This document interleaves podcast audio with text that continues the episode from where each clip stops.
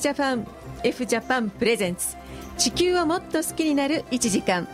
ワンプラネットライフスタイルスタートです。担当パーソナリティは鈴木美穂。そして今週のナビゲーターは？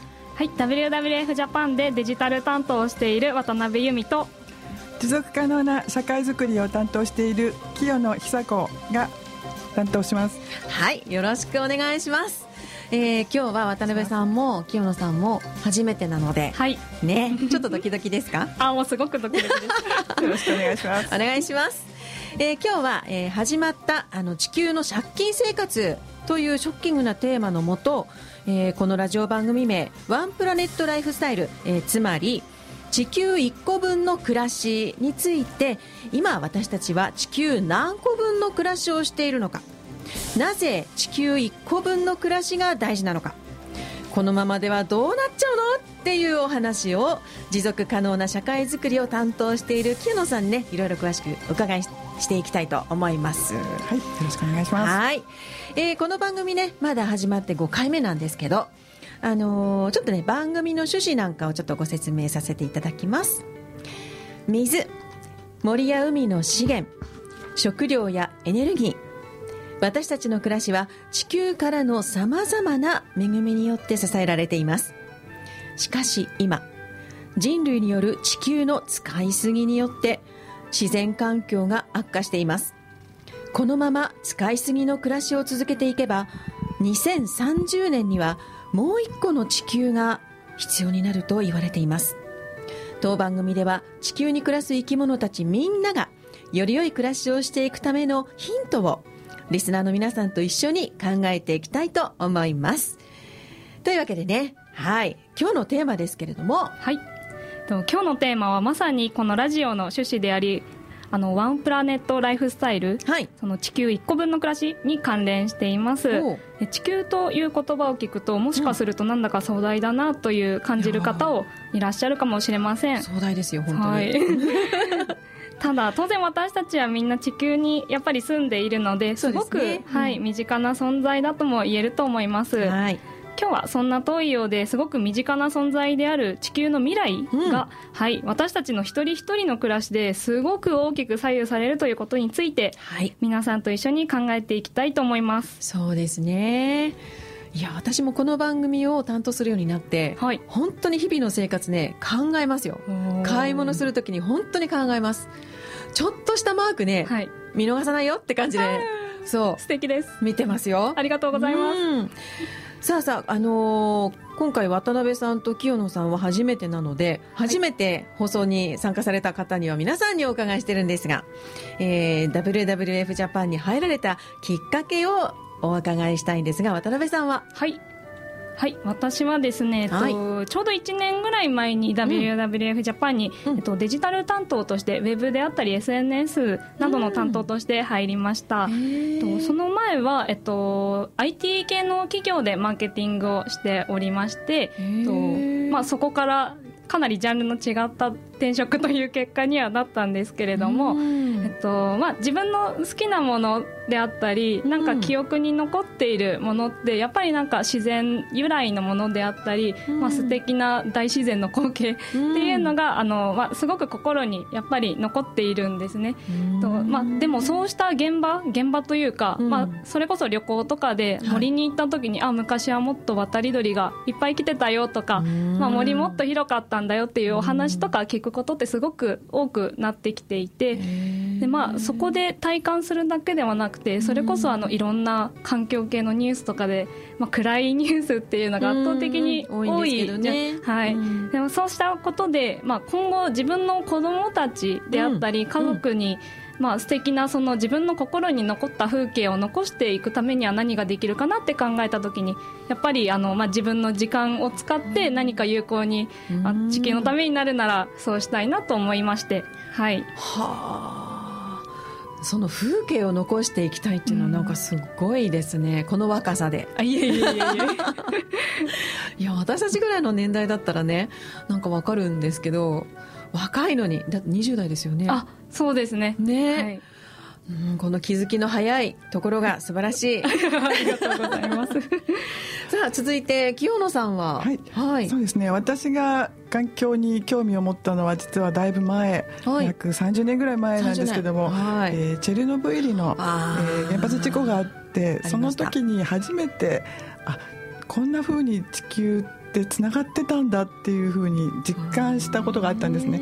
とその時にこう思い出すのはこうあの雨が降ってくる来てそれに濡れちゃいけないよとか、そう。食べ物をなんかあの輸入するのを制限しようとかそんな話が出て、なんだこれはみたいな全くそういうことを考えてなかったので、その時に初めてあこういうふうにつながってたんだってすごくびっくりした経験があるんですね。それからこう環境って何なんだろうってすごくこう考えるようになり始めてで、まあ、しばらくこうあの関心はあったんですけど、でまあ、それから子育てするようになって改めてやっぱこう食べるものとか、えー自然とかそういったものが改めてとても大事だなというふうに思えるようになってでいろいろ考えているうちにまたまたまあ WWF に入るきっかけがあってスタートしたというところが始まりなんですね。入られてどれくらいなんですか？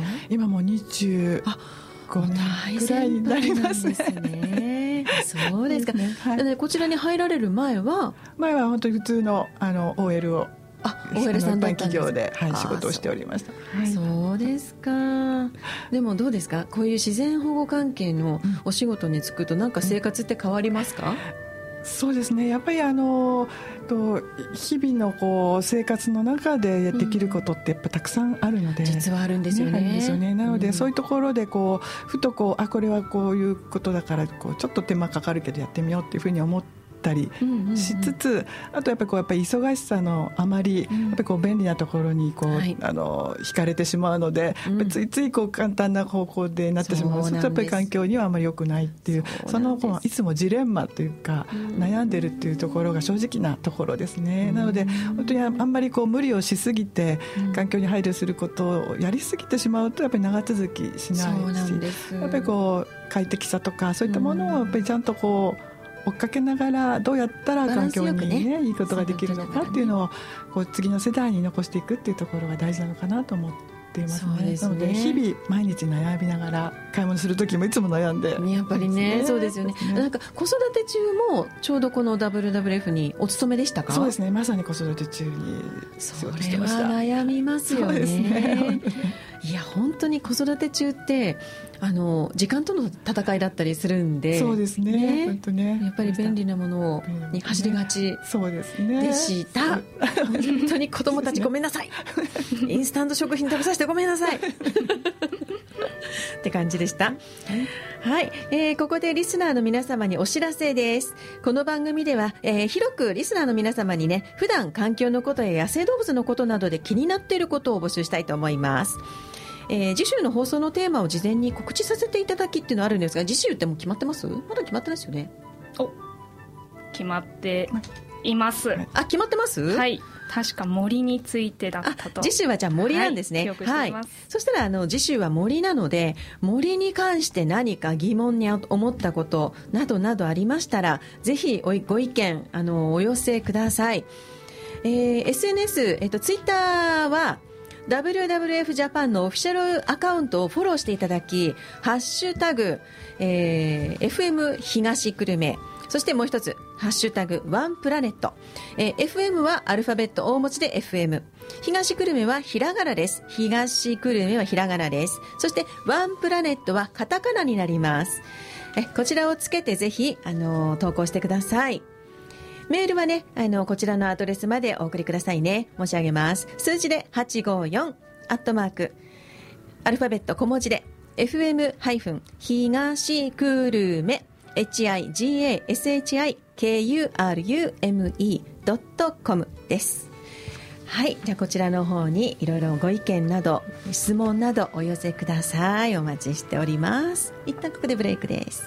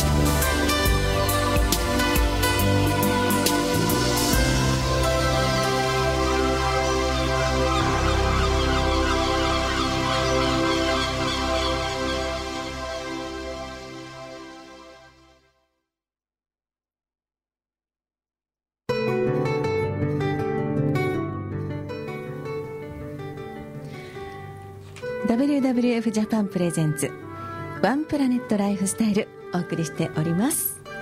さあツイッターの方にメッセージが入ってるということでお願いします。はい、はい、いつもコメントありがとうございます。ありがとうございます。からのコメントになりいつもありがとうございます。借金嫌な言葉です。借りたものを早く返さなければ利子がつく。環境の利子とはすごく考えさせられます利子を作らず貯金する考え方にシフトしないといけないですねといただいております。いや本当にそうですよね。もう何が利子になるかもわからない状況でもありますしそうですよね。いろんなところに影響が大きいものでありますので。ね。はい、はい。では、えー、今週のニュースいきましょう。はい。野生の虎がなんと22頭確認されましたというミャンマーからの報告になります。うん、はい。昨日がなんと世界虎の日だった。世界虎の日、はい、7月29日が毎年世界虎の日なんですけれどもその日にミャンマーから嬉しいニュースが届きました。はい。まあ、野生の虎22頭というのを皆さん聞いてちょっとどのように受け止めるかっていうのがあれなんですけれども、まあ、少ないなと思う方もいればわあ22頭もっていう考えの方もいらっしゃると思います。ですよね、はい。まあ、ただこの22頭っていうのはすごく価値のある22頭でして、まあ、その理由が2つあるんですけれども、はい、まあ、1つはそのミャンマーでまず生物調査ができるようになったこと。ああそういうことですか、はい、なんか社会情勢とかが不安定だったりする中でその生物の調査をできるようになったっていうこと自体がまず大きな進歩であるということとこの22頭の虎たちが、その虎の中の亜種っていうと、インドシナトラすみません、インドシナトラですね、はい、という絶滅の危機がもう極めて高い虎の亜種なんですけれども、まあ、そうしたインドシナトラが22頭増えたという増えたというか、まあ、報告されたということで非常に嬉しいあの報告内容になっております。はい。ただその嬉しいだけではなくて、はい、あのミャンマーには虎の生息に適した森がまだ、うん、あの4万9000平方キロメートル。へえ、はい、いっぱいある。いっぱいある。と思う一方で、はい、保護区に指定されている生息域っていうのはおそらくその10%以下と言われています、はい、さらに天然ゴム農園などの開発によって森が急激にの減っていってるっていうのでさらにその天然ゴムを日本もたくさん輸入していたりという関係もあります。はい。そうした状況の中で、えっと、WWF ジャパンは WWF タイや WWF ミャンマーと協力しながら虎の住む森の保全活動を進めておりまして、はい、はい、そちらの活動についてもあのウェブなので活動情報をおすすめおすすめで お知らせしておりますので、はい、ぜひ気を配っていただけたらなと思います。そうですね。はい。フランク・シナトラじゃなくてねインドシナトラだった、ね、インドシナトラになります、はい、増えてくれるといいですね、はい、増えるようにしたいと。ね。はいじゃあもうちょっともう一ついけますか？はい、はい、ともう一つ。プランクトンの変化が突きつける産業革命後の気候変動による深刻な影響というニュースなんですけれども、うん。世界中の海の3500箇所を超える地点から収集した堆積物サンプル、うん、まあ、海の底に沈んでいるようなものたちを分析した結果、はいうん、海水温の上昇によってプランクトンの群衆は急速にその姿を変えていることが分かったそうですでネイチャーの2019年5月に掲載された研究内、研究結果では、うん、この変化があらゆる海の生き物にとってひいては地球にとって悪影響をもたらす可能性があると示しているようです。はい、こちらは先週お伝えした地球温暖化に関わる話題ですね。はい、へえそうなんですね。堆積物のサンプルを分析した。はい、3500箇所。すごい。そうなんだ。ね本当に地球一個分の暮らしの緊急性重要性、はいこれはね、一人一人が意識していかなきゃダメなんですよ。皆さん聞いてますか、ね、こうやって活動してくれてる皆さんだけではどうにもなりません。これはね、お一人お一人があの意識していっていただかないと、この地球がね、死んでしまうので、ね、はい、どうにかね、あの皆さんに意識していただけるように頑張ってお伝えしていきたいと思いますけれどもね。はい、ではここでもう一旦ブレイクです。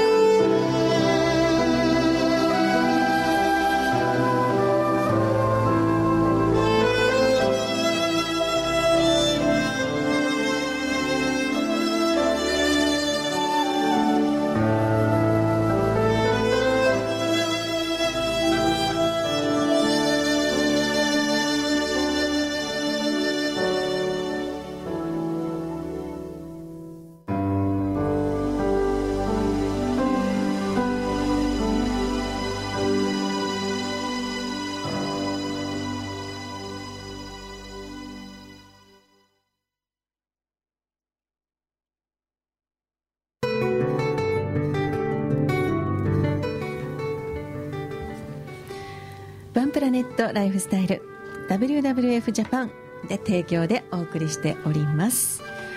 さあここからはいよいよ今日のメインテーマになるんですけれどもここからは清野さんにいろいろとお話を伺いたいと思うんですがまずはツイッターツイッターであのー、事前に皆様に聞いてくださったんですよね。えー、現在私たちの生活は地球何個分だと思いますか？というクイズですよね。これをやっていただいた結果がそろそろ出ていると思うんですがいかがでしょうか？はい。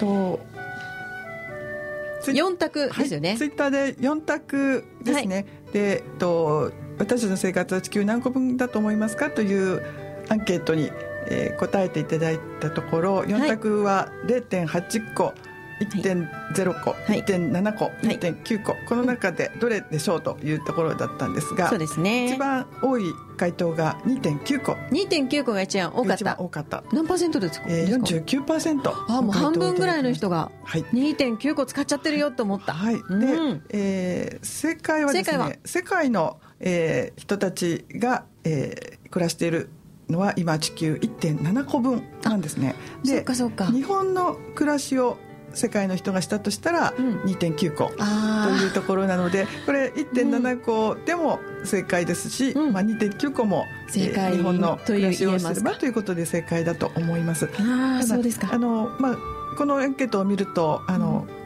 うん、結構皆さんその深刻度合いは理解してくださっているのかなというふうに思います、ね、そうですか。はいさあ私たちの暮らしは地球何個分？ということですがなんかあのアースオーバーシュートデーっていうのが昨日だったそうですね。はい、はい、そうなんです。じゃあもう一回あご説明お願いしたいんですけど、あオーバーん？アースオーバーシュートデーっていうのは何ですか？はい、アースオーバーシュートデーというのはですね、とオーバーシュートっていうのはあの需要超過というのは日本語なんですけれど、はい、うん、地球の需要が超過した日ということなんですが、うんえー、日本のあ人間の消費によって地球が1年分1年間に生産できる量を使い切った日というのが、うん、アースオーバーシュートデーというふうに呼んでいます。でそれがえー、今年は7月29日昨日で、はい、だったということです。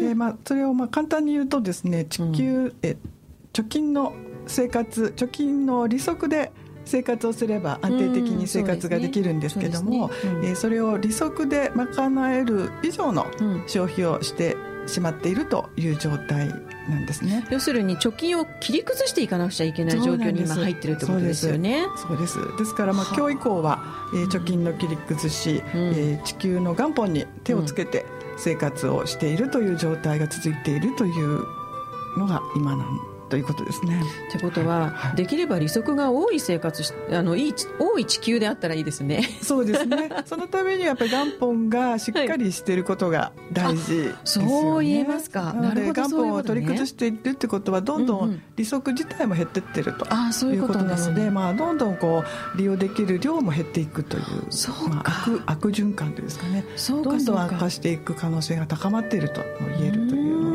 ね。そうかそうか。はい。じゃこのままでは地球は一体どうなるんですか、うん、そうですね。もう本当にあの、今日も非常に暑い日が、ね、ね暑かったです。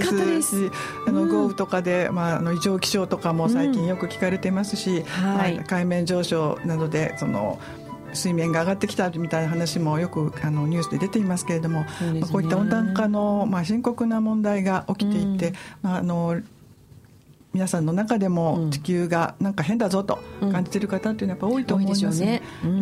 まあ、それをまあ WWF は2年に一度、まあ、生きている地球レポートというレポートを発信してですね、まあ、簡単に言うと地球の健康診断書にあたるものを、え。ー、発信しています。で、えー、その最新によるとですね、はい、えー、診断結項目っていうのは私たちの健康診断と同じで、診断項目があるんですが、それが、えー、生き物の豊かさについてというのと、あと、えー、環環境負荷の大きさとこの2つについて健康診断をしています。で一つ生き物の豊かさについてというのは、はい、えー、過去の約40年間で、はい。えー、60%減少したという結果が出ています。あ動物がそんだけいなくなっちゃったってことですか？ね。あのざっくり言うと、えー、生き物の豊かさが減って60%減少したというものであのちなみにあのここへ来る前にあの調べたんですがこの FM 東久留米のキャラクターの、はいはいはい、そう久留米らちゃん、はい、えー、仏土壌ですよね、はい、えー、この地域のあの重要な生き物でこれも絶滅危惧種ということなんですよね。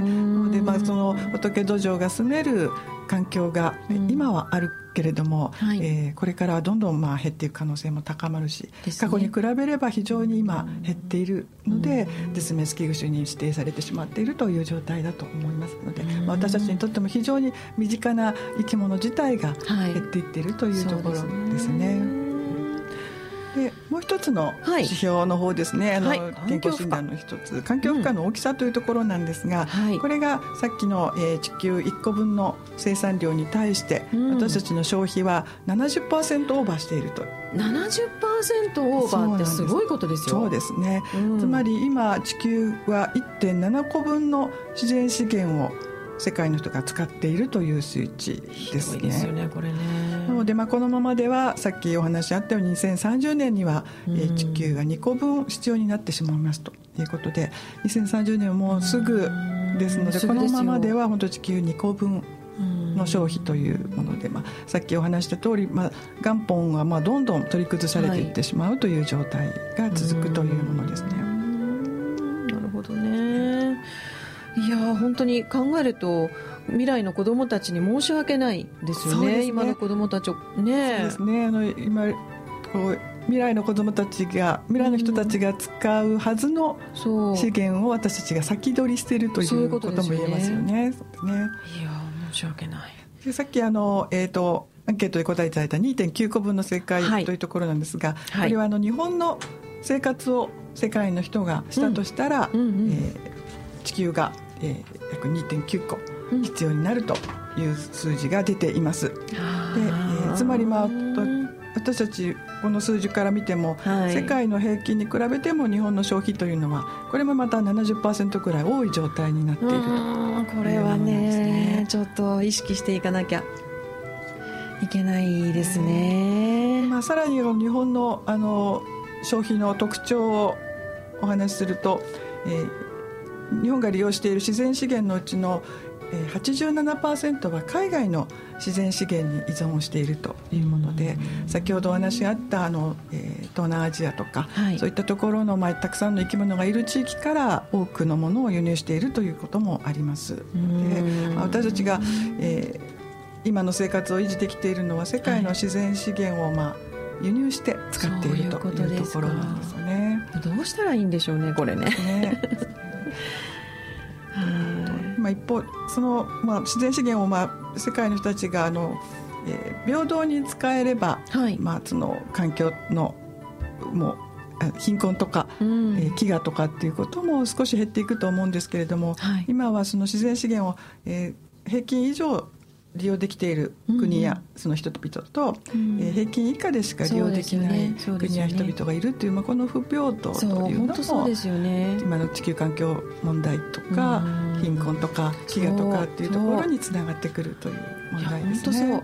あのまともに飲める水がないんですから場所によっては。そうですね。ね本当ですよね。ねはい。ちょっとここでねあのメッセージが入りましたのでお読みいたしますねラジオネーム、とうくん。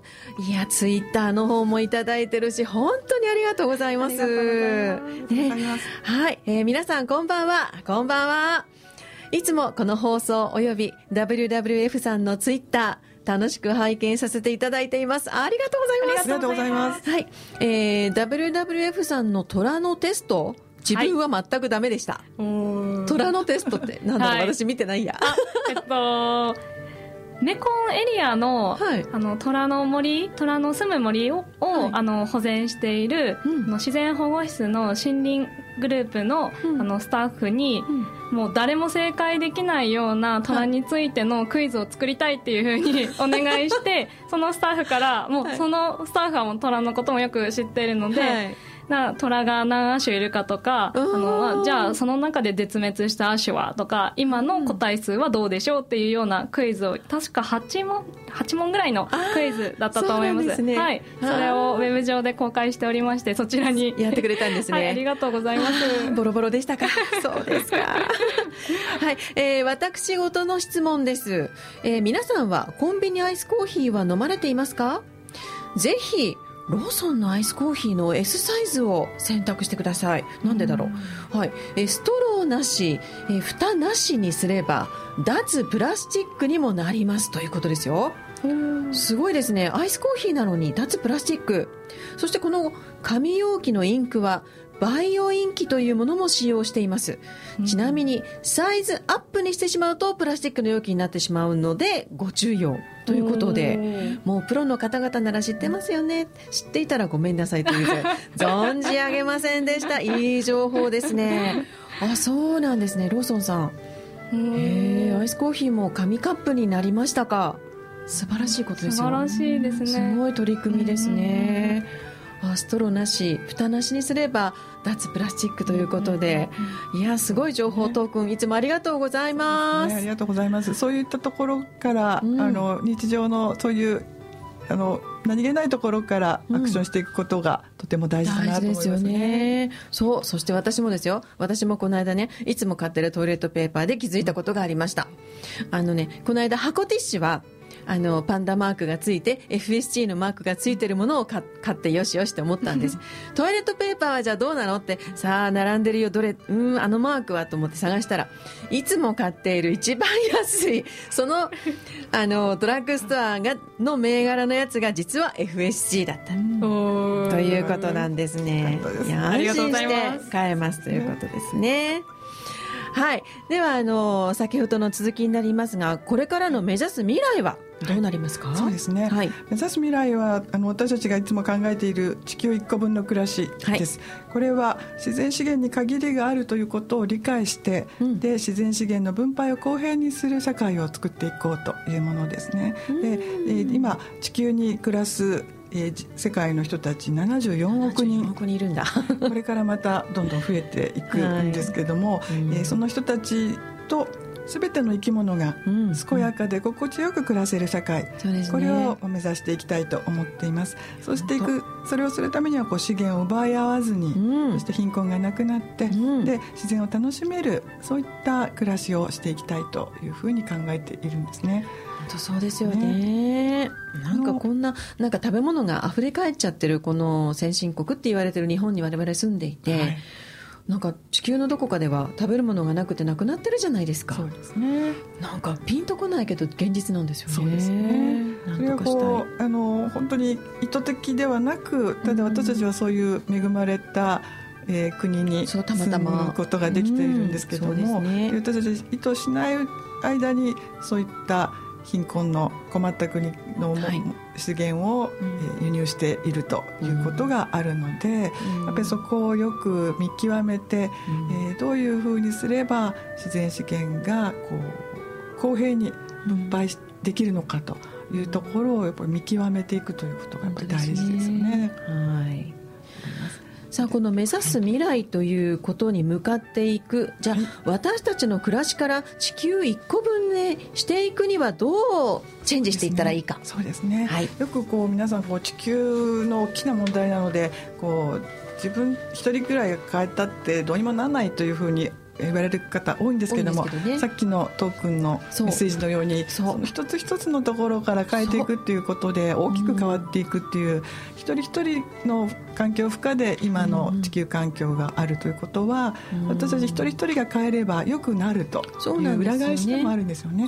なのであの諦めず自分たち一人一人ができることをやっていくのがいいと思っています。はい、でその解決方法ポイント3つあります。はい、はい、1つは、えー、1つは、えー、選ぶ。はい。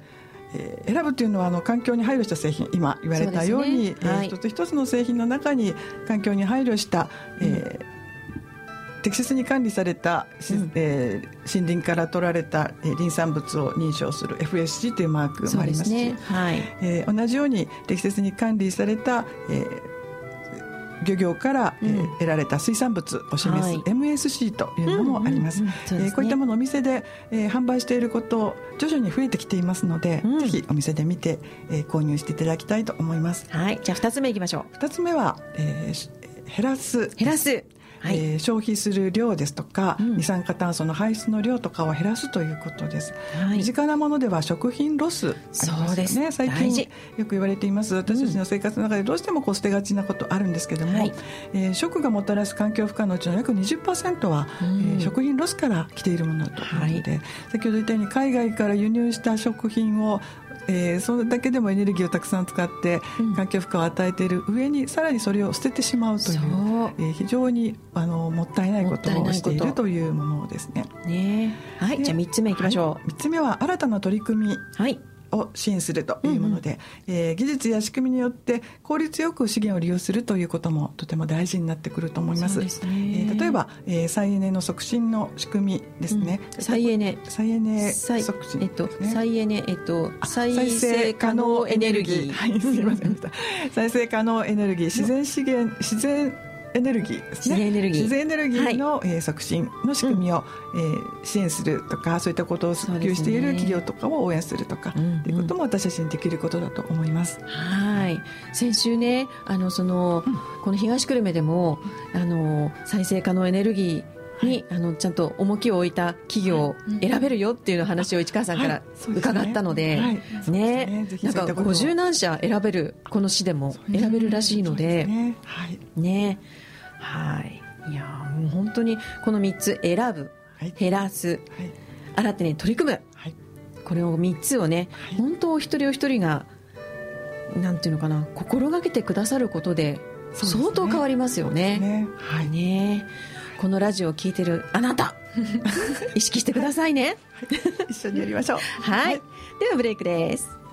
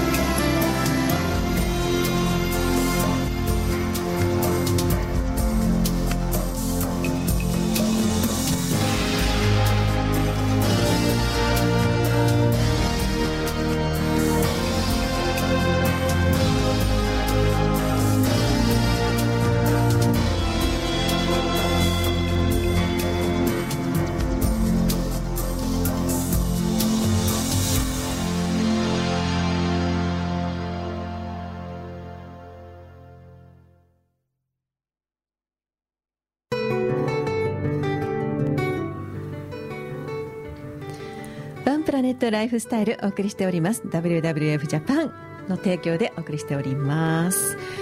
さあもうわずかな時間しかございませんがお知らせがありますか？はい。はい。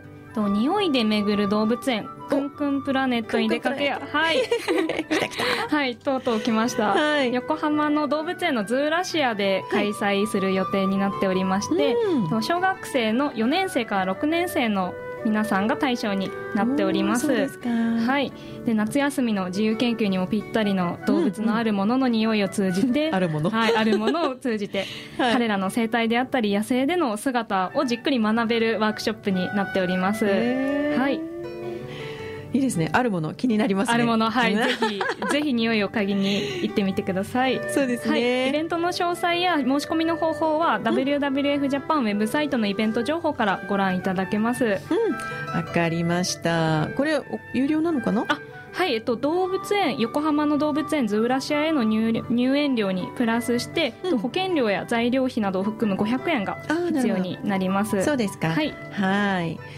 はい。他にはありますか？はい WWF ジャパンのツイッターで現在はい。オーバーシュート、アースオーバーシュートデーをうん。遅らせるチャレンジを開催中です、おおはい、と先ほど説明があったような、まあ、アースオーバーシュートデーこれ今後もっと遅くうん。できるんじゃないかというその一人一人の心がけをもっと高めていこうという取り組みになっておりまして、そうですね。はい、と私たちは4つ推奨しております、はい。はい、食べ残しをゼロにする、うん。肉の消費をあすいません。